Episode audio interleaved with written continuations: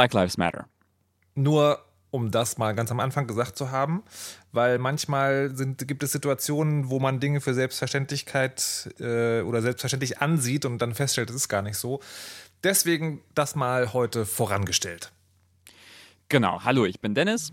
Ich bin Markus. Und wir strugglen so ein bisschen mit diesem Podcast, denn um uns herum brennt ein bisschen die Welt und es fühlt sich total frivol an, einen Gaming-Podcast aufzuzeichnen.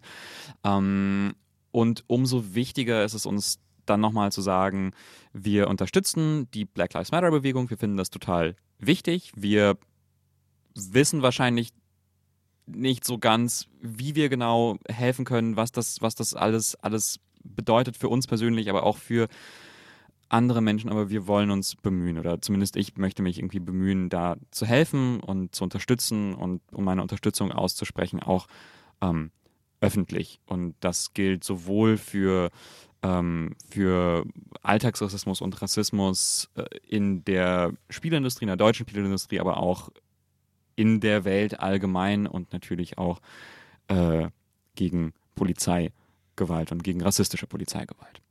Hm.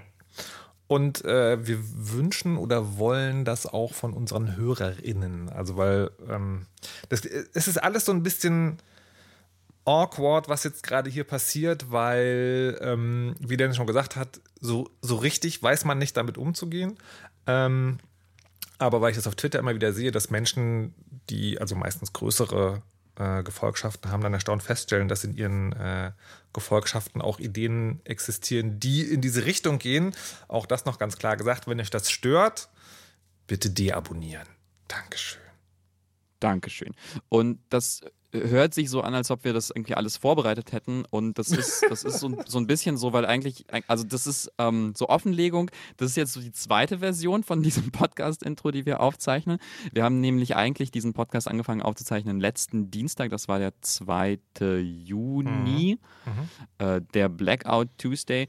Und um ehrlich zu sein, also ich habe dann nochmal diesen Podcast abgehört und habe mich einfach nicht so ganz wohl gefühlt mit dem, was ich so sage, weil ich war total aufgewühlt an diesem Tag und völlig ähm, und völlig unsicher, was ich sagen sollte und wie ich mich fühlen sollte und ähm, äh, und, und habe mich dann einfach nicht, nicht mehr so richtig wohl gefühlt mit dem, was ich gesagt habe.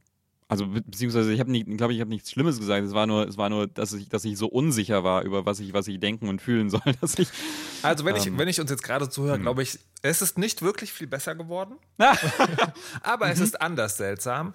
Ähm, es ist anders seltsam. Und die, also die, die große Frage für den Podcast ist ja wirklich zu sagen, ist das, ist das jetzt die Zeit, und ich finde das Wort frivol, was du benutzt hast, äh, sehr schön, ist es jetzt die Zeit, diesen Podcast zu machen? Wir haben uns dann letztlich dafür entschieden, dass doch ja, äh, aus zwei Gründen. Denn einerseits, das ist zumindest, wenn ich mich in meinem Umfeld umhöre, äh, sagen Leute dann doch auch, ja, schon ab und zu einen kleinen Moment der Entspannung zu haben, ist nicht schlecht, bitte trotzdem machen.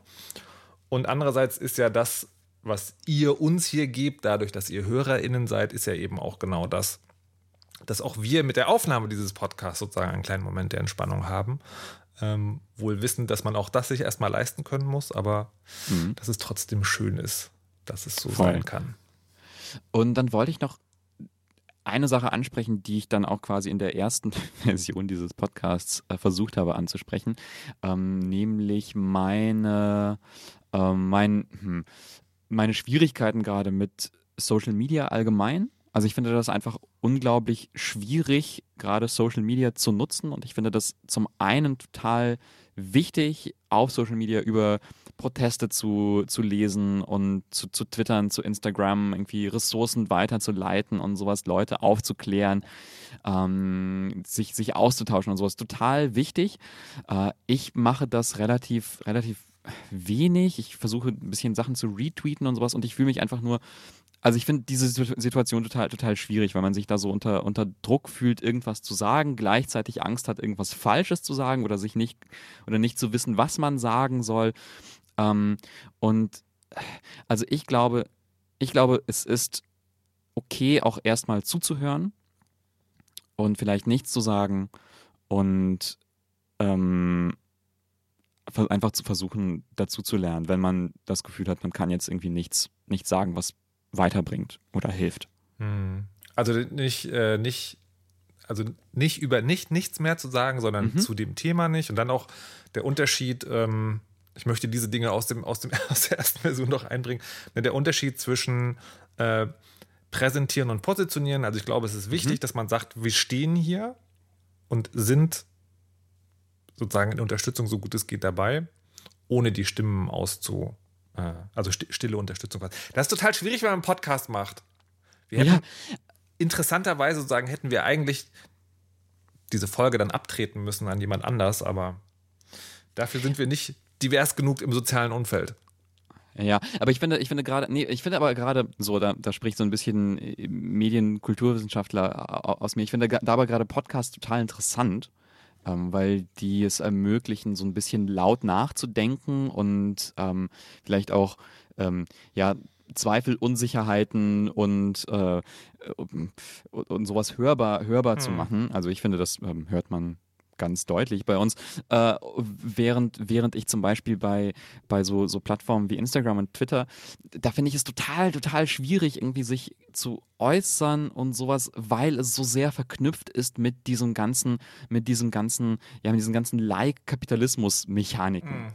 Ne? Also das ist so, so schwer, so schwer zu, zu, zu, zu trennen, zu trennen von wegen ähm, ne, dieses, dieses, Äußer, diese, dieses Ich äußere mich, weil mir da was am Herzen ist, weil ich da, weil ich das wichtig finde und ich werde dafür irgendwie belohnt von der, von der Plattform mit Engagement und ja. nutze auch dieser Plattform selber. Ich finde es total schwierig einfach. Also ne, ich habe da auch jetzt irgendwie keine klare, keine also klare es, Position dazu, aber es ist ja schon so, dass ähm, das ist Social Media, könnte man sagen, du nimmst da jemanden was weg, wenn du einen erfolgreichen Post hast, weil Timeline endlich sind.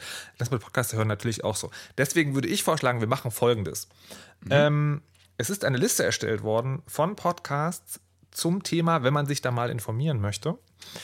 Die würden wir verlinken. Und wenn ihr jetzt gerade das mhm. Gefühl habt, es ist definitiv nicht die Zeit, um zwei weißen, mittenhalten Dudes dabei zuzuhören, wie sie überhaupt nicht klarkommen, dann geht ihr jetzt in die Show Notes, klickt diesen Link und hört dort viele schöne andere Podcasts zum Thema. Genau.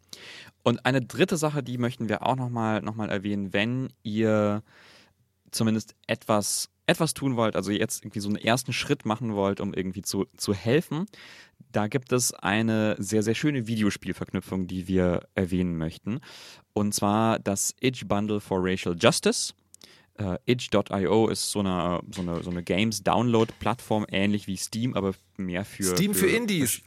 Steam für Indie-Games, genau. Ähm, und da gibt es dieses, dieses Bundle mit über 700 Dingen, die drin sind.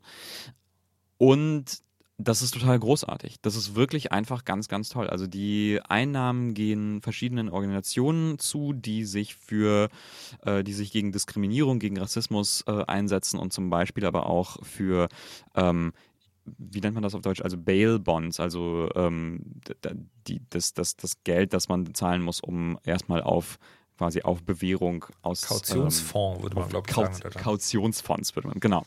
Äh, für Leute, die während der, während der Proteste in den USA festgenommen äh, wurden. Äh, genau, und dieses Bundle gibt es für äh, ab 5 Dollar Unterstützung und es ist wirklich, wirklich ganz, ganz großartig. Ich habe mir das jetzt heute auch geholt und ähm, habe dort dann total großartige Dinge gefunden. Also ich, ich würde äh, gerne als Videospiele erwähnen, ähm, Night in the Woods. Ein mhm. super interessantes Spiel über Tiere, die in einer, die in eine, die, die in einer Stadt wohnen. Die Macher haben auch äh, getwittert, dass sie Bundles, äh, Computerspiel-Bundles äh, doof finden, weil die meistens einfach die MacherInnen über den Tisch ziehen. Aber in mhm. diesem einen Fall eine Ausnahme machen, weil es halt, weil halt das komplette Geld, also es ist auch nicht so ein Teil des Gewinns, sondern die kompletten Einnahmen gehen sozusagen als Spenden durch. Das ist im Prinzip könnte man sagen, äh, also es gibt Listen, wo man hinspenden kann, wenn man sich diese Gedanken sozusagen nicht machen will und noch ein bisschen was mit verknüpfen will, was sozusagen eben hobbymäßig nahe liegt, dann ist das wirklich eine sehr, sehr gute Gelegenheit. Ich lasse Dennis gleich noch einzelne Titel aufzählen. Ich kann nur für mich sagen, ich bin ja so jemand, der äh, dieses ganzen, diesen ganzen Indie-Kram manchmal so ein bisschen von, von der Seite, vom Rand aus beobachtet, habe ich das Gefühl. Und ich habe das Gefühl, jetzt da ist jetzt alles drin, was in den letzten Jahren einen großen Namen hatte und was ich aber nicht gespielt habe. Es ist es sind wirklich tolle Dinge drin. Also, äh, Nightmare Woods haben wir schon erwähnt. Ähm, A Short Hike, das äh, kam neulich raus. Das ist so ein kleines, kleines, äh, lustiges Spiel über, eine, über einen Spaziergang auf einen Berg und eine emotionale Reise eines kleinen Vogels. Ähm, Quadrilateral Cowboy ist drin, ein total wundervolles Hacking-Puzzlespiel ähm, von Blendo Games. Und es gibt auch Spiele von, äh, von äh, äh, Freunden von uns ähm, da drin. Borb the Bird hm. von äh, Jeremy Lonian vom Ludonaut. Und ähm, Dr. Langiskov, ein äh, Comedy-Spiel von Crows, Crows, Crows, wo auch der gute Dominik Johann, äh, der originale Zerstörer, ähm, Stimmt. okay. seine, seine künstlerischen Finger. Also für alle, die erst später dazugekommen sind, äh, In die Fresse war ein Podcast des Spieleblogs Superlevel, wo am Anfang Dominik Johann, Dominik Johann aka Zerstörer, ähm, ganz viel gemacht hat, vor allen Dingen grafische Sachen auch. Ähm, der jetzt eben bei Cross, Cross, Cross ist. Und der Name Zerstörer ist ja heute mit einem blauen Sascha Lobo besetzt, könnte man sagen. Genau. Und ansonsten ist noch eine Sache, noch eine Sache drin, die ich total geil finde, nämlich mein allerliebstes aktuelles Pen and Paper Rollenspiel. Ähm, Blades in the Dark. Das Aha. ist ganz großartig. Das ist ein richtig, richtig geiles Spiel darüber, dass man, äh, äh, darüber, dass man zusammen mit seinen Freunden eine, eine Diebesbande in einer, in einer viktorianischen Steampunk-Stadt spielt und ähm, ja, verschiedene, verschiedene, auf verschiedene ja, Bankraubzüge geht, die regelmäßig total clever umgesetzt sind. Also ein, ein geniales Rollenspielsystem, finde ich. Und das kann ich sehr, sehr empfehlen. Also quasi dieses Bundle, ich hatte mir das geholt, weil ich dachte, weil ich dachte, ich möchte dieses, also ich möchte die, die Sache unterstützen und war dann so, ach Mensch, die Spiele sind ja richtig gut, die da drin sind. Ja, ich, ich also ich mache mir, ne, also um der Awkwardness noch ein Sahnehäubchen draufzusetzen, ich frage mich gerade, sprechen wir jetzt schon länger über die Computerspiele als über Black Lives Matter ähm, und möchte mhm. deswegen nochmal sagen, gebt Geld, mhm. wenn ihr nicht wisst, wohin, gebt es dahin und dann könnt ihr auch noch durchkramen. Sehr gut. Und damit beginnen wir mit der Sendung. Ich würde sagen, ja. Wollen wir, wollen wir vielleicht, vielleicht überleiten in die, in die eine Fantasiewelt, in die sich alle zurückgezogen haben Außer zu scheinen? Du? Außer ich. Animal also Crossing. Ich, ich, war, ich, war, ich war tatsächlich sehr überrascht, als ich die, die Vorbereitung zur Sendung las, weil du hattest ja letztes Mal groß angekündigt, wie so eine, wie so eine Spieleplattformseite. Du würdest jetzt nie wieder Animal Crossing. Du wärst damit vollkommen durch. Aber wieso, also was, was berührt dein Herz noch, wenn, du, wenn es um dieses Spiel geht? Also, ich habe beim letzten Mal gesagt, dass ich eine Pause von Animal Crossing ein, äh, einlege. Mhm. Und das habe ich auch getan. Mhm. Ich habe das getan. Mhm. Und ähm, das tut mir total gut. Mhm.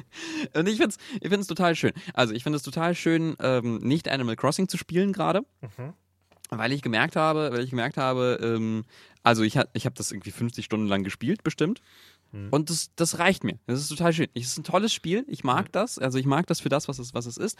Aber also ich muss, ich muss schon sagen, ich finde das für mich nicht, also dann nicht, nicht mehr, nicht mehr befriedigend weil der, weil der Fortschritt, weil der Fortschritt, den man dort dann irgendwie machen, machen muss, äh, so, so, so ein großes, so ein großes Zeitinvestment ähm, irgendwie darstellt, dass ich das nicht vor mir also rechtfertigen kann und, und das macht mir dann auch, auch keinen, keinen Spaß. Also es fühlt sich dann auf, auf eine unangenehme Art und Weise grindy an und das hat, das hat ganz, ganz viel zu tun, also mit der, mit der Langsamkeit, wie es, also wie man Dinge, wie man dort Dinge macht, ähm, mit der Langsamkeit, wie dort Fortschritt äh, vonstatten geht und ähm, gleichzeitig fühlt sich das für mich total seltsam an, weil ich dann, weil ich dann so grinchig bin gerade, also was Animal Crossing angeht.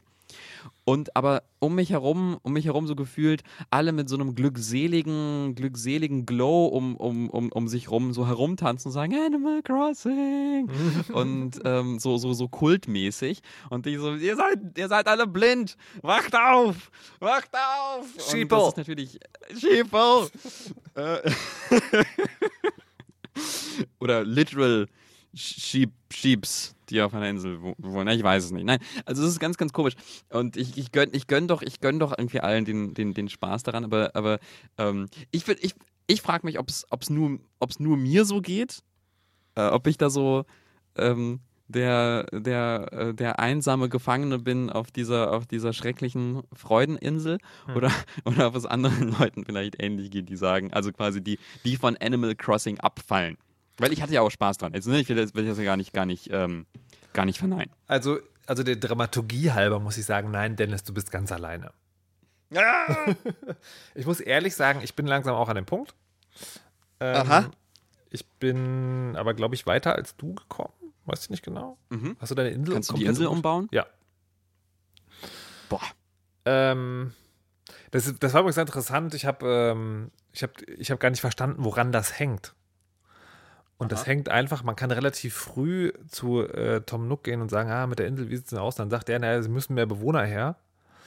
Mhm. Ähm, und dann musst du einfach äh, für 10.000 Sternis das Stück Grundstücke kaufen. Und wenn halt irgendwie neun oder zehn Bewohner da sind, kommt dieser Typ, dieser Musiker. Und also du musst auch ein bisschen was gebastelt haben, aber das, das sozusagen der, der Stand der Insel, das ergibt sich quasi von alleine, wenn man das spielt. Und dann nee, bei mir eben nicht. Dann, ich hatte die Bewohner und dann sollte ich die Insel schöner machen ja. und dann hatte ich, hatte, ich, hatte ich keine Lust mehr, irgendwie komischen Schrott auf der Insel auszulegen, um die dann irgendwie schöner zu machen, weil Aber mir nicht eingefallen das, ist. Das ist total witzig, weil da auslegen soll. Ich habe hab so ein paar Blumen gepflanzt und so ein paar Sachen draußen hingestellt, aber und dann, als ich das gehört habe, habe ich noch, ähm, habe ich jetzt so einen Strand, da stehen jetzt so Sonnenliegen, aber halt total lazy, einfach fünf Sonnenliegen unter die Palmen gestellt. Ähm, und das hat gereicht. Ha, Aber okay. ähm, ja. Das ist sozusagen, das, also trotzdem so, ne, ich bin jetzt langsam äh, durch, ich denke auch so, naja, irgendwie vielleicht noch ein, zwei Mal streamen und dann war es das auch. Ähm, und aber dieses andere, dieses Du bist ganz alleine, kommt daher, ich habe einen, äh, einen Beitrag gemacht für Breitband, für die Sendung beim Deutschlandfunk Kultur, wo es eben genau auch um Animal Crossing geht und das Metagame. So, ne? Also mhm. einerseits diese, diese sozusagen die Dinge, die sich entwickeln, also die Spielregeln für den Online-Rübenverkauf. Ja, oder das Touch-Trading, also wo man Möbel sozusagen mal kurz in den Rucksack nimmt, dann wieder zurückgibt, damit man sie dann später aus seinem Katalog bestellen kann.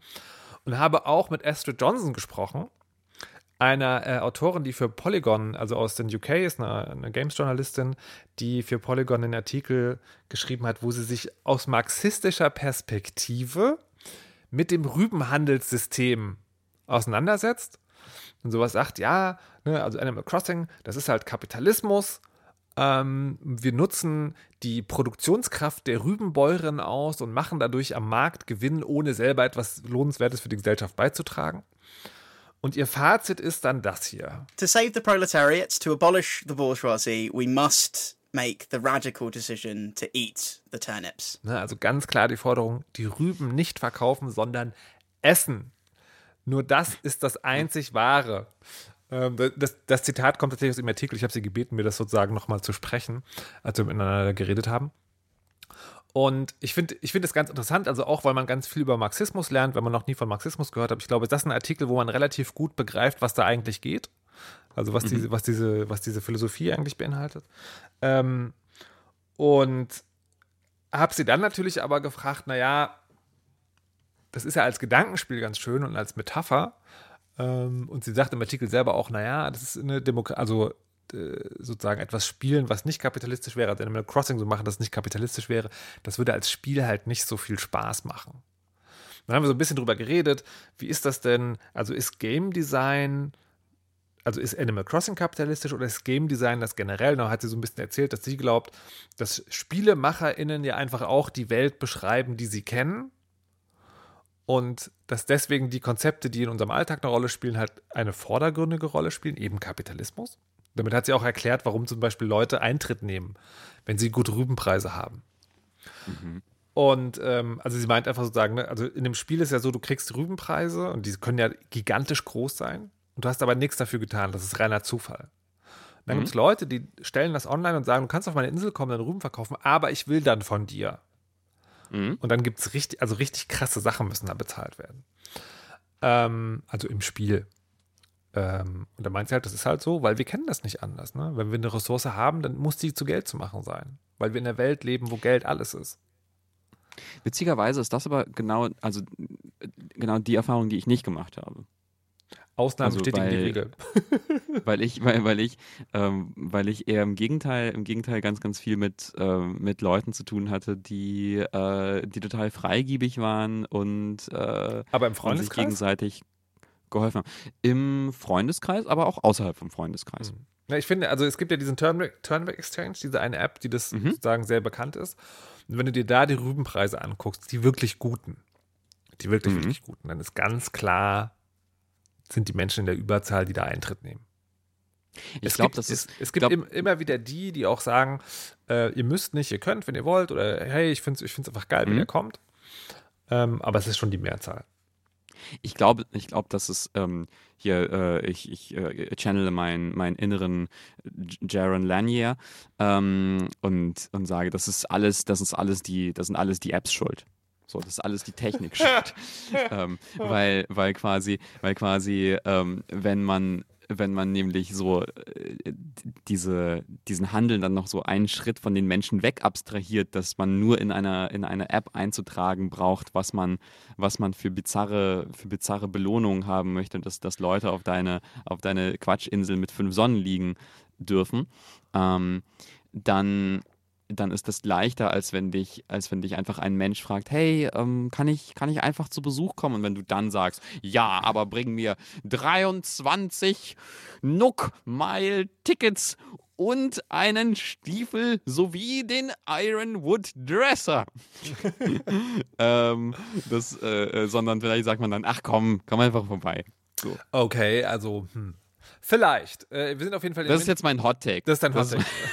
die, die, die, das, das Kogel-Institut für angewandte Hot Takes präsentiert den Lernier, die Lernier-Fokus. Ähm, Wir sind auf jeden Fall im Interview dann zu dem Schluss gekommen, dass also dieses Eat the Turnips eigentlich als Metapher gut funktioniert, aber wenn, man's, wenn man jetzt wirklich mal über unsere Welt nachdenkt, müsste man eigentlich sagen, sell the turnips in the games and eat the rich in the real world. Ne? Also sell the turnips, eat the rich, weil Capitalism is a good video game. It's a bad economic model.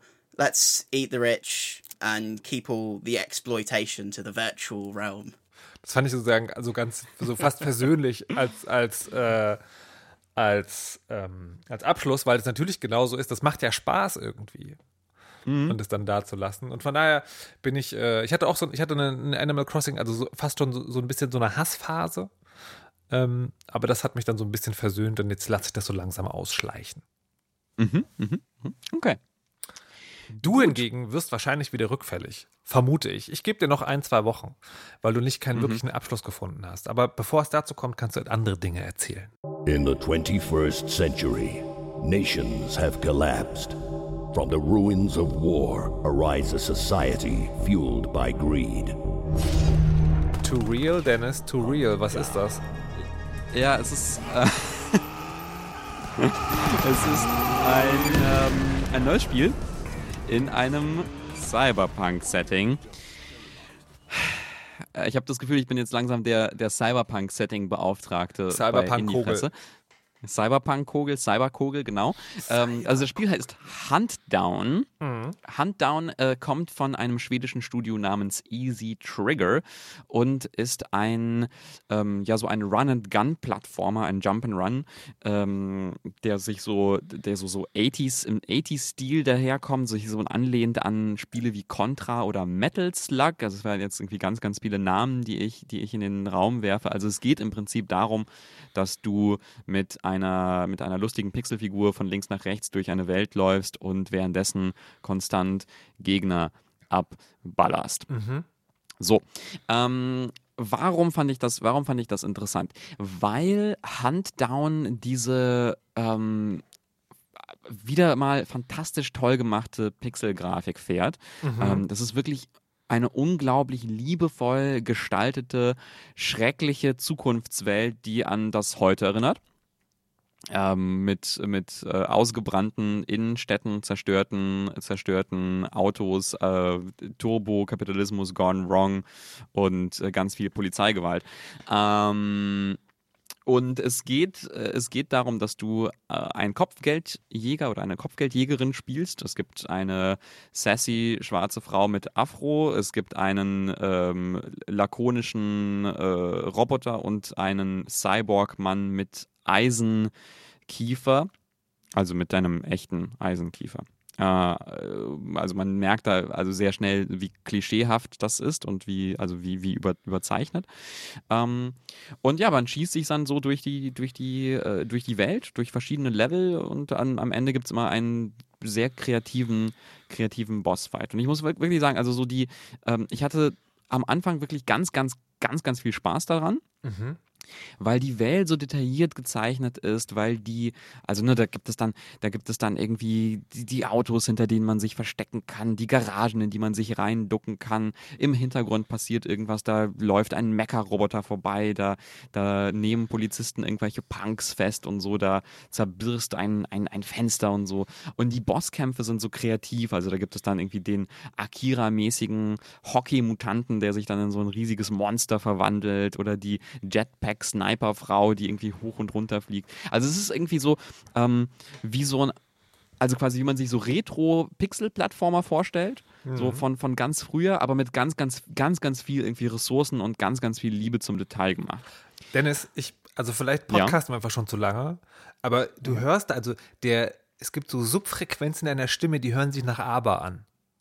Ja, die Sache ist, die Sache ist die. Die Sache ist die. Ich hatte zuerst total viel Spaß dran dann hatte ich irgendwie das Gefühl, irgendwie, irgendwie fühlt sich das ganz merkwürdig an. Und ich finde, es fühlt sich heute noch merkwürdiger an als vor einer Woche, wo ich das noch viel gespielt habe. Und zwar die Sache ist ja, die Sache ist ja die. Die Idee, die Idee von Huntdown, also die Welt, in der Huntdown spielt, ist, ähm, haben wir quasi in diesem Ton gehört, äh, hier äh, in, die Innenstädte sind zerstört, es gibt es gibt schrecklichen Kapitalismus und äh, äh, man muss sich unterordnen irgendwelchen, äh, irgendeinem schrecklichen Polizeistaat und irgendwie kapitalistischen Riesenkonzernen. Und wer äh, das nicht macht, der ist Teil einer Gang, die irgendwie ums Überleben kämpft. Und äh, diese Gangs werden dann, musst du dann alle abknallen als Kopfgeldjäger. Und ähm, also wie Astrid Johnson das auch sagt, als Spiel ist das ja ganz witzig. Mhm. So. Aber ich, ich habe da, hab da immer mehr, mehr Schwierigkeiten mit, der, mit dieser Grundprämisse, weil, weil quasi diese, diese Welten in Videospielen sind ja entstanden aus, aus etwas sehr Realem, nämlich aus, ähm, aus, diesem, aus dieser Idee des, ähm, der, der, der, der verfallenden Metropole. Das war dann vor allem in den 70ern New York ähm, wo dann quasi, ne, also quasi eine Stadt, die, die so sehr, die so sehr gebeutelt wurde von Krisen, von, von äh, Wirtschaftsabsturz, Arbeitslosigkeit, Kriminalität und, ähm, und, und, und Missmanagement, dass dort wirklich irgendwie, dass, dass es dort wirklich gefährlich war zu, zu leben. Und ähm, ähm das hat dann irgendwie so viele Menschen gegruselt, dass dann in, in, den 80ern diese Spiele entstanden sind, wie, also ne, diese ganzen Beat'em-Ups, wo man so durch, durch diese kaputten Städte läuft und dann so Punks verprügelt ähm, die ja eigentlich für nichts anderes stehen als Leute, die da geblieben sind und sich irgendwie versuchen müssen, in diesen Ruinen des kapitalistischen, der kapitalistischen zerfallenden Stadt irgendwie ein Überleben zu sichern. Und das finde ich halt irgendwie in in, in diesem Moment dann noch, noch mal bizarrer. Also quasi, wenn wirklich irgendwie ähm, in, den, in den USA Millionen Menschen arbeitslos sind und irgendwie schreckliche Viren die Bevölkerung, die Bevölkerung beuteln und Menschen auf die Straße gehen, um für ihr Recht zu kämpfen, dass man dann sagt, dass man dann sagt, ja, und du bist dann, du bist dann, du bist dann der, der krasse, der, der krasse Todesroboter, der durch die Gegend läuft und mit dem Maschinengewehr diese ganzen, diese ganzen Leute umnietet, die ja dann irgendwie dargestellt werden als als irgendwie degenerierte, degenerierte Monster, die irgendwie, die irgendwie nur Quatsch, Quatsch zerstören und die halt einfach nur, einfach nur un, also undesirable sind, die man vernichten muss. Und das finde ich irgendwie total gruselig und unangenehm. Ja, naja, es ist halt, äh, ist halt ne, die eine Sache Pixelgrafik zu übernehmen und die andere Sache 80er-Tropes zu über, übernehmen. Mhm. Ähm, weil man damit ja Dinge, also ich meine, es ist nur ein Spiel, Mhm. Aber es ist halt auch ein Spiel. Das ist halt die Frage, wirklich, ob das ist. Ich finde es ganz, ganz interessant, um, um es mal andersrum zu machen, ne? weil, wenn ich es richtig verstehe, ist, ist ja an dieser Stelle das Problem, dass das alte Erzählding übernommen wird und zu gut auf diese Zeit trifft, als dass man sich damit noch wohlfühlt. Ähm, ich habe mir, weil es ihn gerade auf Netflix gibt, das fliegende Auge angeguckt. Okay. Thunder, ein Film über einen Überwachungshubschrauber. Aha. Und natürlich sozusagen spielen ja, ist die Hauptrolle alle von Männern gespielt. Ähm, aber äh, und es kommt, es kommt aber eine Frau auf eine Art und Weise drin vor, die rückblickend betrachtet schon relativ fortschrittlich mir schien zumindest. Ne? Also das ist trotzdem noch die Freundin vom Hauptheld und so, aber die spielt schon eine sehr aktive Rolle und rast da zum Beispiel wie eine Verrückte äh, mit einem Auto durch die Stadt, um so ein Videotape dann irgendwie zu einem Kamera, äh, zu, einem, zu einem Mediensender zu bringen. Und die agieren zusammen als gleichwertige Partner, mehr oder weniger. Also meine, mhm. klar, er fliegt den coolen Hubschrauber und sie fährt nur in dem Auto und so. Da kann man, da könnte man bestimmt auch Machtgefälle reinlesen und so, aber für die damalige Zeit so. Und vielleicht ist das, um das jetzt wieder auf das Spiel zu übertragen, ist das jetzt auch was, was man sich vielleicht wünscht, vor allen Dingen als Mensch, der sozusagen schon mehr von der Welt gesehen hat als nur die, den einen Hot Take und äh, so, dass man das als problematisch empfindet, wenn diese Nachbildungen einfach so übernommen werden, dass man sich so ein progressives Element also ich kenne mhm. das Spiel gar nicht, aber ich stelle mir das vor, dass das sozusagen, das übernimmt nur die Optik und die Story und modernisiert die quasi technisch mehr oder weniger. Mehr oder mm. weniger technisch, also ja, vom Spieldesign her, aber nicht in den mhm. Erzählungen. Ja, genau. Das, das ist, also mir, ich glaube, das Einzige, was, was mir fehlt, und ähm, da hoffe ich zum Beispiel äh, irgendwie auch, wenn ich, wenn ich zum Beispiel Sachen schreibe für, für Curious Expedition 2, bitte wishlisten das auf Steam etc. pp. Ähm, irgendwie nicht in diese Falle zu tappen, äh, zu tappen, nicht irgendwie so ein, so ein kleines bisschen so einen doppelten Boden einzubauen. Also quasi zu erklären, okay, da sind dann diese, diese, diese Gangster, diese Gang, Gang-Leute, die irgendwie so Hockey in einer Hockeyhalle rumhängen. Ähm, und, und erklär mir doch, erklär mir doch wirklich, also gib mir irgendwie ein Fünkchen, ein, gib ihnen ein Fünkchen Menschlichkeit wenigstens. Also quasi, das sind, äh, um zu, um zu zeigen, okay, das, also vielleicht bist du ja das Monster, das ist ja auch okay, das, das, das zu spielen. Aber ähm, gib mir die Chance zu erkennen, dass in dieser, also quasi, dass, dass die Gegner, die du reihenweise umnietest in dieser Welt, dass da vielleicht noch ein bisschen Menschlichkeit in denen steckt. Und das, um vielleicht das auch zu hinterfragen, statt irgendwie so ein, so ein Bild abzugeben, geil, äh, massenweise, massenweise irgendwie disenfranchised Leute abknallen. Mhm. Hm. Hm. Ja. Aber, pff, also, ne, der, der, der Platt hat halber trotzdem gefragt, würdest du es denn trotzdem empfehlen? Oder ist es eher so nie? Ich finde es im Moment irgendwie schwierig, aber ich hatte schon sehr viel Spaß daran, bevor ich anfangen, weil ich Anfang an, äh, angefangen habe, Gedanken zu machen. Also ich, wenn man da irgendwie, also wenn man das wirklich total ignorieren, ignorieren möchte, dann, dann hat man, dann kann man da irgendwie äh, sicherlich Spaß dran haben. Gibt es für, für, für PC irgendwie auf äh, im Epic Game Store und, und für Konsolen. Okay. Ähm, aber ah. Also ich wollte es empfehlen und jetzt inzwischen bin ich so, boah, nee. Mm, ah, Na gut, mm. aber du hast ja noch was mitgebracht. Ja. Ein, warte mal, so vom Sound her würde ich sagen, Geschmacksrichtung Cyberpunk? Es ist weiter ein Cyberpunk-Spiel, ein weiteres Cyberpunk-Spiel. Jedes Spiel ist jetzt ein Cyberpunk-Spiel. Ähm, dieses Spiel heißt Virtuaverse und ähm, das ist ein Point-and-Click-Adventure in einem Cyberpunk-Szenario. Kommt von einem deutschen Entwicklertrio, heißt Theta Division. Und ähm, da ist vielleicht besonders, dass die Pixel-Grafik, auch hier die Pixel-Grafik, von einem sehr, sehr talentierten Künstler aus Nürnberg stammt, Mr. Wahlenberg. Mhm. Äh, die haben das über Jahre lang gemacht, ein, ja, ein Point-and-Click-Adventure, in dem man einen Mm, so ein äh, Hoodie-Mechaniker in einer futuristischen Stadt spielt, der nach seiner Hacker-Freundin sucht. Mm, und ich dachte zuerst, das wird ganz, ganz toll. Und dann habe ich gemerkt, also so, so schön und futuristisch irgendwie diese ganze Welt anmutet, so antik ist das Design. Äh, weil die Rätsel kommen einfach aus der Adventure-Hölle. So. also es ist ja echt krass.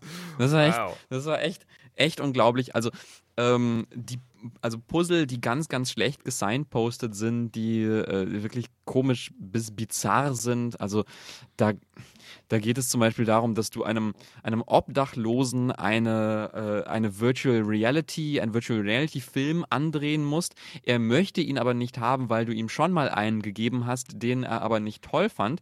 Deswegen musst du ihm das unterjubeln, indem du ihn ablenkst, indem du äh, scharfe Soße über eine, ein Gericht in einem Restaurant nebenan schüttest, was dann dazu führt, dass der Mann das ausspuckt und dann der Restaurantbesitzer das nach draußen wirft, der Obdachlose dann an die Mülltonne geht, wo das Essen drin gelandet ist und du ihm dann diese Cartridge unterjubeln kannst.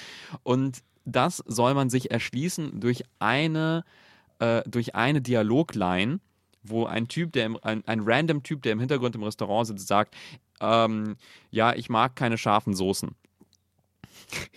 Und das sind so Sachen. Okay. Also, also, also, Mensch, das ist nicht so gut. Aber wirklich schön, schön, ähm, schöne Pixelgrafik. Ja. Ich, ich, ich frage mich gerade, ob so, ob so Jahreszeiten gerade für so eine Spiele ist. Ich würde, ich würde fast jetzt schon nahtlos zum nächsten über, übergehen Ja, wollen, weil, bitte. Ähm, weil, ja, Also quasi, das war der, mein Bericht aus der Cyberpunk-Welt. das war dein Bericht aus der Okay, gut. Dann gehen wir jetzt in den Wald. Where is she? You have to tell me. Your hysterics aren't helping. Stop calling me. Daniel, please. Tell me that she's safe. Listen, I don't. ah, So, also, während du jetzt gerade aus der Cyberpunk-Welt kamst, bin ich jetzt im ähm, Mittelalter weiße Männer vermissen ihre Kinder und driften deswegen in eine Horrorwelt ab, die eine mehr oder weniger plumpe oder nicht so plumpe Allegorie auf ihren geistigen Zustand ist. Ich möchte lösen. The Last of Us. Wow, nein. The Last of Us hat, hat ein psychisches, äh, hat eine Natürlich. psychische Doppelwelt? Naja, naja, so halb. Naja, Naja, okay. so- nee, nee, nee, nee. Also das ist also der positivste Vergleich, den man hier finden kann und der ist aber wirklich, also der wird gemacht bei einem der beiden Spiele, das ich gerade, das ich gleich präsentiere und der ist aber also sehr weit hergeholt, ist Alan Wake. Mhm. So. Beide Spiele aber ohne Gewalt. Das eine, woraus wir gerade schon einen Ausschnitt gehört haben, ist Someday You'll Return. Geschichte ist, ähm, Tochter verschwindet irgendwo in einem Wald, Vater fährt hin, sucht sie und wie man hier gehört hat, will es auch unbedingt alleine irgendwie klären.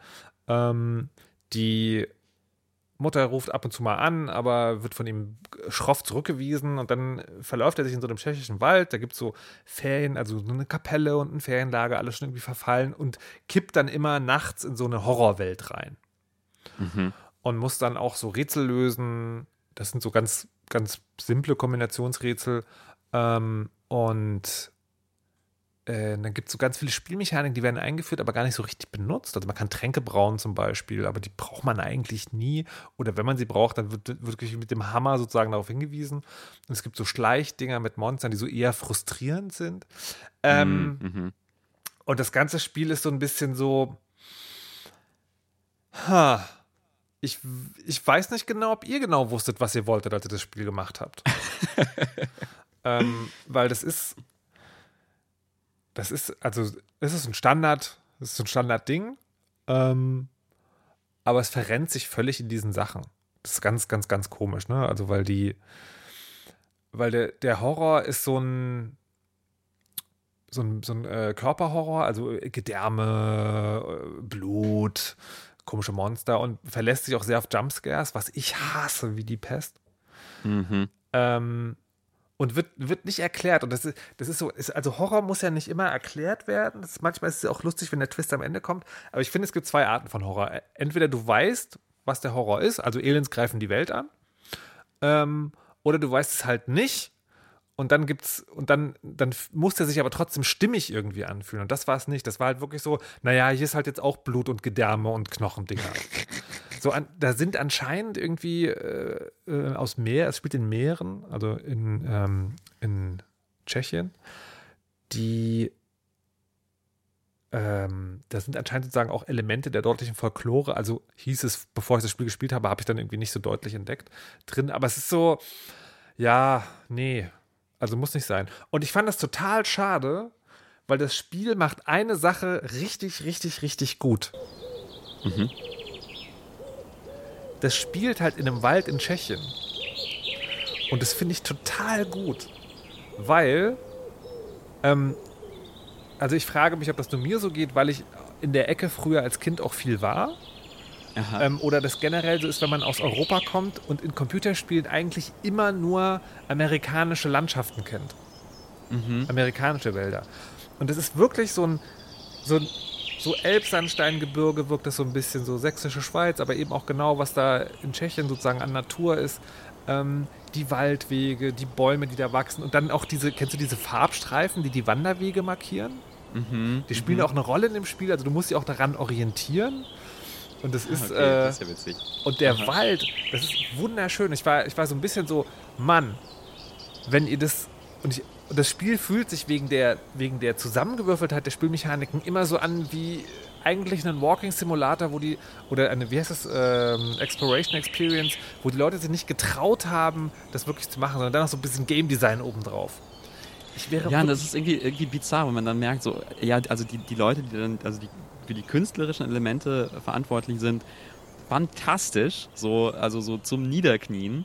Und aber alles drumherum so, mm, äh, vielleicht, vielleicht lieber nicht. Und ich glaube, ich glaube wirklich, das Spiel, also den Horror, den, also ich weiß es nicht, vielleicht ist das auch sozusagen an Gore-Horror-Zielgruppe ausgerichtet, aber ich glaube, das hätte, also Firewatch ist ja, da passiert ja wirklich gar nichts. Ne, da ist ja das, das Krasseste, was du hast, ist eine Andeutung, dass was passiert sein könnte. Und das kann man schon noch eine Ecke deutlicher betreiben, aber trotzdem, ich glaube, wenn die sich zurückgenommen hätten und nur diesen Wald bespielt hätten, das wäre super gewesen. Das wäre unfassbar super gewesen. So, dann witzigerweise habe ich das Spiel also gespielt und habe dann, dann gedacht, so, nee, kam dann äh, was raus, was so ganz ähnliches Ding ist. Mann ähm, hat seine Tochter verloren. Also, das ist, die ist als sehr kleines Kind umgekommen. Das habe ich nie erfahren. Ich habe das Spiel nicht zu Ende gespielt. Ähm, aber es wird sozusagen sehr deutlich angedeutet. Ist noch verheiratet mit seiner Frau, hat aber auch eine Affäre und ist hat dem Alkohol verfallen. Und das Spiel beginnt, wo er sie mit seiner Affäre treffen will, aber in dem Entschluss, mit ihr Schluss zu machen und zurück zu seiner Frau und alles in Ordnung zu bringen. Und das geht natürlich schief. Er ist dann in so einem typischen, da sind wir wieder, amerikanischen Motel. Alle sind weg. Er findet seine Affäre nicht, geht raus. Sein Auto wird weggefahren. Dann muss er im Dunkeln durch die, sozusagen zum nächsten Ort laufen. Und dann gehen alle Laternen aus und dann sind im Dunkeln Menschen. Verdammt. Oh, Warum die Äxte? So. Man muss also im Licht bleiben. Das ist die Spielmechanik. Und wenn man da, wenn man in diesen Schatten reinläuft, in die Dunkelheit, dann wird man halt zerfleischt irgendwie. Und das finde ich erstmal als Ansatz ganz toll. Weil die, weil es gibt keine Jumpscares. Also es gab einmal eine Situation, die so ein bisschen war, aber es gab generell keine Jumpscares, sondern der Horror besteht wirklich nur darin, dass deine Spielwelt sehr begrenzt ist durch, die Licht, durch das Licht, das es gibt. Und du, wenn du in den Tod läufst, warst du es halt selber. Also so fühlt es sich am Anfang an. Und dann hast du auch noch sozusagen so eine Parallelwelt. Manchmal gehst du durch so helle Türen und dann bist du halt in dem Level, wo du gerade bist oder in dem Abschnitt, aber halt, das sieht dann anders aus und dann kannst du da Dinge verschieben, die in der richtigen Welt auch verschoben sind.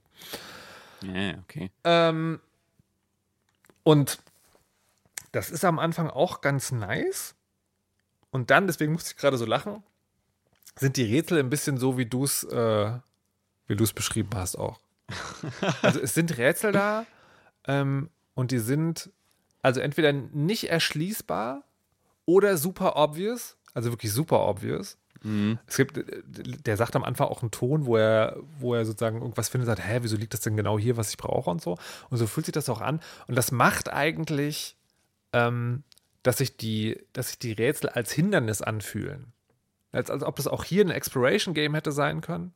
Und die sagen, ah, nee, wir brauchen so ein bisschen Gameplay. Und dann Unver und das, und der Horror zieht sich hier aus der Langsamkeit und auch hier gibt es dann unvermeidlich, dann, den, da kommt, dann gibt es doch ein Monster, was dich verfolgt, wo du schnell sein musst, was die Stimmung total kaputt macht. Und dann, ich habe mich ja gerade beschwert, dass der Horror, dass man gar nicht wusste, worum der geht, dass er nicht konsistent ist. Hier ist es genau das andere Gegenteil. Es scheint, als wäre Marky ein süßer Junge gewesen, bevor sein Bruder starb. Dennoch ist der Tod von Annika seine Schuld. Jetzt musst du entscheiden. Sollte man Mark Harris vergeben oder ihn bestrafen? Es ist so, Spoilerwarnung. Also ich, das Spiel macht das sehr früh, deswegen ist die Spoilerwarnung wirklich nur für ganz den Anfang. Ähm, du wirst, also dein Kind ist ja tot, anscheinend hast du was damit zu tun und du wirst an einen anderen Fall rangeführt, wo auch ein Kind gestorben ist und musst dann entscheiden, ob die Beteiligten verurteilt werden oder ob du ihn vergibst. Ähm, und du findest aber relativ früh einen Zettel, da steht da drauf, der, der, Nach der Nachron oder so ähnlich, so ein Dämon ähm, ist dafür bekannt, dass er Leute malträtiert, die schuld an einem Kindsmord sind. Das Interessante ist, er macht das nicht selber, sondern lässt immer andere Kindsmörder das machen. So. Und ab dem Moment wird das Spiel total platt. Weil du natürlich weißt, okay, der Typ verurteilt sich jetzt quasi selbst. Und am Anfang gibt es auch diese Einblendung, die Entscheidungen, die du treffen wirst, werden den Fortgang der Geschichte. Und du weißt halt genau, okay, Ja, natürlich, ja. Ne, wenn du vergibst, wird dir wahrscheinlich vergeben, wenn du nicht vergibst. Ah. Und es ist so, ah, das, und was ich interessant finde, das ist ein Dreimann-Team, die das gemacht haben. Das sind echt nicht viele. Ähm, und ich weiß nicht, ob die sich verhoben haben. Und es ist aber auch genau dasselbe. Es ist auch wieder, dass man so denkt, warum nicht weniger, warum diese komischen Rätsel, die dich in der Geschichte festhalten und so. Ähm, und während ich Someday You Return also wirklich nur empfehlen kann, wenn man das, wenn man mal unbedingt einen, Tschech, Waldspaziergang. Tschechenwald im, im Computerspiel sehen will, ähm, ist es, ist es hier so, ich finde, also das ist kein Meisterwerk und das hat echt viele Probleme, aber ich finde dieses Angst vor der Dunkelheit-Meme hier sehr gut umgesetzt. Und das hat, also das wird halt irgendwie anstrengend und man, man muss auch nicht durchspielen, aber das fand ich wirklich gut, weil das so nach allen Horror-Games hat das sozusagen zumindest am Anfang was sehr ähm, archaisches, dadurch, dass es eben diese Monster gar nicht so richtig gibt und dass sie halt in der Dunkelheit bleiben. Das fand ich schon, das fand ich schon gut. Also das ist so diese Kategorie, ich würde sehen, was diese Menschen nochmal machen. Also wenn die das nächste Ja. Spiel oder so. Ja. Das erinnert mich so ein bisschen, so ein bisschen an, an so die besten Segmente aus äh, Amnesia zum Beispiel, auch so ein legendäres, legendäres Indie-Horrorspiel, wo äh, wirklich der, der, der beste, ich- also ich finde, der beste Moment im Spiel ist, äh, man kommt in so einen äh, Keller, der unter Wasser gesetzt ist, in so einer Burgruine und wird verfolgt von einem unsichtbaren Monster, das, ähm, das man nur anhand des Plätscherns im Wasser erkennt oder sowas. Und ähm, also quasi, dass man dass man das, dass man die Monster nicht sieht. So, das ist, das ist irgendwie das, das was, ähm, woraus, also ich finde, so, sich so mit der effektivste Horror speist. Hm. Wir haben so ein bisschen, so ein bisschen über äh, wieder, wieder nur über Spiele geknatscht. Ähm, ich würde gern, ich, würd Ja, gern, gern zu einem, zu einem Spiel kommen. Wa- Warte gleich. Äh, ähm, ja? gleich. Ich Okay. will noch sagen, das ist aber auch gerade die Zeit. Also ich finde, es gibt gerade sehr wenig, was wirklich gut ist. Aha. Und gerade die beiden Sachen, die ich vorgestellt habe, die waren auch, also zumindest relativ präsent. Ja. Zumindest in meiner Timeline. Deswegen finde ich das schon auch okay, dass man das macht. So, du willst aber noch zu einem, zu einem, zu was So. Gutem kommen, zu was Gutem für dich. Genau, nämlich zu einem Spiel, das mich, ähm, das mich in dieser Zeit eher ähm, glücklich gemacht hat. Smells worse over here than a dozen rotten eggs dropped in a vat of vinegar. Es ist Divinity Original Sin 2. Ich Immer ja noch? Ende des, immer noch. Ich hatte das Ende des Jahres gesagt, dass ich das gerne durchspielen würde. Und ich arbeite dran. Also ich habe da jetzt, also inzwischen äh, ist der Steam-Stunden-Counter irgendwie bei über 100 Stunden. Und ich bin jetzt, glaube ich, im letzten Akt angekommen. Ich bin in dieser Großstadt. Und ich, ich möchte, ich möchte einfach, einfach mal, mal sagen, wie toll ich dieses Spiel finde, zum einen. Zum anderen einfach, wie, ähm, wie schön ich dort die, äh, die Questführung oder die SpielerInnenführung finde. Ich finde die wirklich, wirklich ganz, ganz, ganz genial und toll gemacht. Ähm, weil die, also Divinity 2 ist ein, ist ein Rollenspiel, man, man spielt mit einer Gruppe aus, aus HeldInnen, die durch eine Fantasy-Welt laufen und sich Taktikkämpfe mit Monstern liefern und so. Und man hat viele Quests und Gespräche und so weiter und so fort.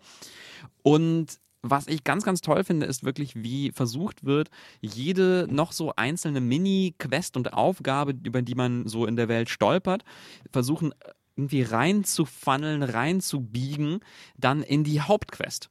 Und das finde ich total interessant. Also quasi, wenn du ähm, wenn du in diese, in diese Hauptstadt kommst, dann gibt es eine offensichtliche Hauptquest, von wegen verfolge, ver, verfolge den Bösewicht. Mhm. Aber es gibt auch, auch so Nebenquests wie, ja, finde raus, was da los ist mit den, mit den Zwergen im, im Untergrund. Und ähm, beides, also egal was du verfolgst, es führt dich dann, es, es versucht dich dann ganz, ganz sachte in die Richtung zu schubsen von dem Ort, wo dann, wo dann die größere Konfrontation ist, wo es dann weitergeht. Und das finde ich total clever. Und das ist etwas, wo, was ich finde ich viele Rollenspiele was abschauen könnten, dass man, äh, dass man merkt, ah, okay, die, die Dinge, also quasi diese ganzen Quests und sowas sind so ein bisschen miteinander verknüpft und aber auch, was sich zum Beispiel ähm, Leute abschauen könnten, die, äh, die halt so ganz, ganz klassisch so Pen-and-Paper-Rollenspiele machen mhm. oder so Runden leiten, dass man versucht, also quasi egal, was die Spieler tun, dass man dann versucht, dass diese Aktion, diese Aktionen quasi in die richtige, so ein bisschen in die richtige Richtung zu leiten, auf, ähm, auf Umwegen. Also wenn man dann sagt, äh, ich möchte aber nicht äh, zum Königspalast, ich möchte lieber die Banditen verfolgen, dass man dann die Banditen verfolgt, aber, aber die Banditen haben, haben äh, äh, äh, einen Tunnel gegraben zum Königspalast oder haben irgendwie einen Gegenstand, den man zum Königspalast bringen muss. Und das finde ich echt schön gemacht. Aber das, das, ich finde, das ist echt ein schmaler Grad. Also, weil das macht, also wenn das gut gemacht ist, ja, aber es gibt auch schon echt häufig das Gefühl, wo ich so denke, so, ach so. es gab gar ja. keinen anderen Weg. Man muss ja, zum ja, ja, Königspalast. Und das, das finde find ich, das find ich bei Pen and Paper finde ich das schwierig. Also, weil ja, man Aha. hat eine Kampagne und so, aber da finde ich gerade den Reiz, dass es vielleicht auch ganz anders kommen kann, schon auch mhm. wichtig.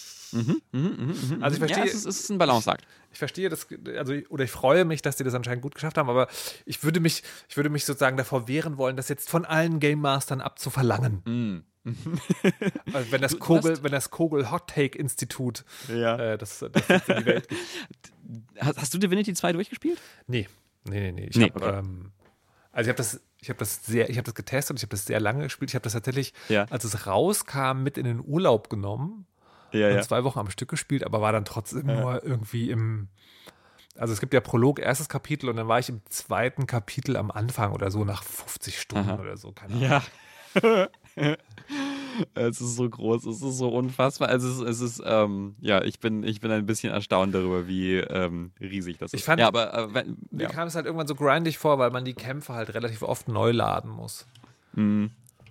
Ja, es ist, da, da war, da war auch, da, da hatte ich auch so Momente, ähm, äh, da hatte ich auch so Momente, wo ich, wo ich total, total frustriert war. Äh, aber also frustriert war von, von Kämpfen, die ich zu, zuerst total unschaffbar fand mhm. und dann aber im Nachhinein total begeistert, weil sie dann aber von dir abverlangen, ähm, dich vielleicht mit neuen Fähigkeiten auseinanderzusetzen und äh, neue Ideen auszuprobieren. Ja, ist, und, ist, auch ah. so, ist, auch so, ein schmaler Grad, ne? weil eigentlich denkt man sich, warum, warum habe ich keinen mhm. Hinweis bekommen? Ja, ja. Aber zu offensichtlich will man es auch nicht haben. Also ich kann mich schon auch ja, an einen ja. Moment erinnern, wo man der, das angreifende Wassermonster das unschaffbar schwer war, einfach elektrogeschockt hat.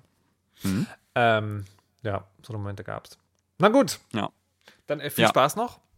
Mhm. Ich vermute ja sozusagen, dass das Spiel, das, das, Spiel ist ja so exponentiell ansteigend. Das heißt, wenn du jetzt im letzten Kapitel bist, heißt das einfach, dass du nochmal 100 Stunden investieren musst? Nochmal 100 Stunden, genau. Also Ende des Jahres vielleicht oder vielleicht mit nächstes einem, Jahr im Sommer. Mit, mit einem kleinen Fazit dann. Genau. Okay, wir haben ganz zum Schluss noch einen ganz kleinen Tipp. Und zwar High Rise. Ähm, ein, ein Match-3-Puzzler, der ganz klein ist ähm, und aber irgendwie süß und zumindest mich jetzt gerade so ein bisschen ablenken kann von den Bösartigkeiten der Welt. Man spielt auf einem Grid, ich glaube, es sind, oh Gott, gar nicht nachgeguckt, 8x8 oder 10x10 Felder. Und da kann man mhm. Farbblöcke draufsetzen und wenn man zwei gleichfarbige Blöcke nebeneinander setzt, dann wachsen sie zu einem zwei Block hohen Turm und dann muss man drei nebeneinander wachsen sie und so weiter und so fort. Und so kann man so Aha. Hochhäuser bauen. Und das ist halt so ein Match 3, also man macht das, bis es voll ist und dann spielt man halt die nächste Runde. Das ist ganz klein, ganz süß, kommt irgendwie aus Deutschland, man kann aber die Leute nichts rausfinden, weil die Webseite anscheinend nie aktualisiert wird und auch keine Selbstbeschreibung drin ist. Ähm, gibt es für iOS und Android, ist kostenlos und kann man dann für einen Euro die Werbung wegmachen und es ist einfach klein und süß ah, ja. und sehr gut. Das klingt total schön. Aber ich habe äh, echt seit, also ich suche nach einer ganzen, also seit einer ganzen Weile nach so einem kleinen Spiel fürs Telefon, das man Also, dass man so, ähm, so gebetsmühlenartig so Ja. Rosen-Dings, wo so, so in der Hand rumfummelt, rumfummelt, mit dem man so ein bisschen spielt und sich ablenkt.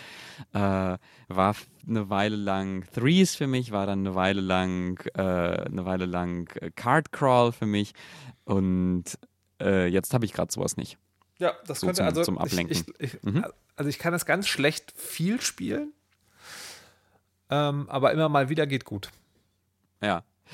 Ich würde noch ganz gerne einen kleinen Ausblick machen für, für was, was, was uns vielleicht äh, zunächst, also als nächstes beschäftigen wird, neben der Welt, die vor sich hin brennt.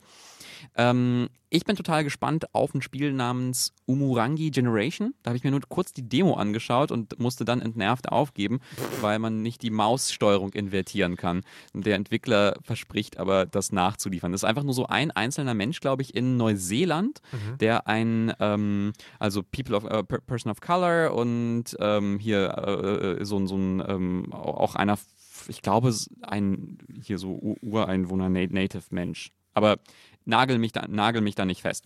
Äh, auf jeden Fall aus einer, aus einer Minderheit so. Und es ist ein Spiel, ähm, wo du ein Fotograf bist, ein so Urban-Fotograf, der äh, durch, eine, durch eine zerschlissene Stadt läuft und einfach coole Fotos macht. Das finde ich. Kunstkacke schön. oder gutes Spiel, wir werden es rausfahren. Aha. Wir werden es rausfinden. Dann kommt, kommt das jetzt? Doch, das kommt bald, ne? Desperados 3. Das kommt im Juni. Ja. Von den Machern von, äh, oh Gott. hab- Shadow Tactics. Shadow Tactics. Ich habe die, Mi, ich, habe, mi. ich habe mir damals die, äh, die Box gegönnt, die, die Premium-Box, habe es dann nie gespielt. Aber finde es grundsätzlich, also ich habe das Einführungslevel gespielt, finde es grundsätzlich geil. Ähm, genau, sehr gespannt, wie, Ja. wie, wie das wird und ob das wird. Bei den, Ja, äh, bei den Kollegen auch. von Insert Moin gibt es gerade ein Interview mit den Entwicklern, mit zwei von denen, glaube ich. Und die Aha. haben so Tagebuch gemacht, also irgendwie gibt es da was. Ja, Ähm, die haben, äh, Manu hat die, äh, das, das Entwicklerteam so begleitet auch. So ein bisschen über die Zeit. Ansonsten kommt diesen Monat auch noch Last of Us raus, Last of Us 2. Da bin ich sehr gespannt drauf, weil ich, ähm, weil ich das, den ersten Teil sehr, sehr toll fand und du ihn gehasst hast. Echt? Äh, ich kann mich, gar, ich kann mich gar nicht mehr erinnern. Doch, wir hatten dazu einen, einen, einen Podcast aufgenommen, wo du und Rainer Siegel ähm, darüber abgehasst habt äh, und, ähm, und ich und die äh, gute Mina Banaschuk versucht haben, das zu verteidigen. Und ich durfte nie über die Giraffen reden. Da wurde mir, da war der Podcast schon vorbei. Das kann ich dir niemals verzeihen. Aber deswegen freue ich mich. Ja, schade. Was Dennis sagen wollte, ist, das Spiel kommt raus. Wir werden sicherlich drüber reden. Ähm, was außerdem noch passieren wird, ist, es gibt gleich zwei Shooter von großen Firmen. Ähm, der eine ist Valorant, das ist der von Riot Games, also League of Legends. Und der andere ist ähm, Crucible von Amazon.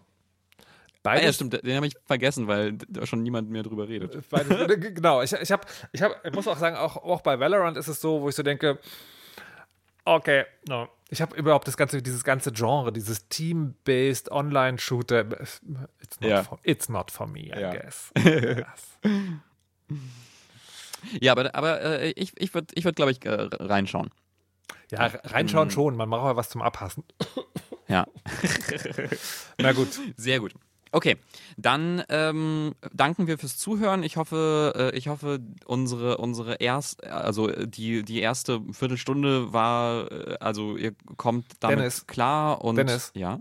Das ist Ja. unser Podcast, das war uns wichtig, wir machen das so. Feedback gerne in die Okay. Kommentare, aber wir entschuldigen uns nicht dafür. Gut. Gut. Ja. So machen wir. Dann macht's gut und bis zum nächsten Mal. Yes, bis zum nächsten Mal und hoffen wir, ist die Welt dann ein wenig gelöschter.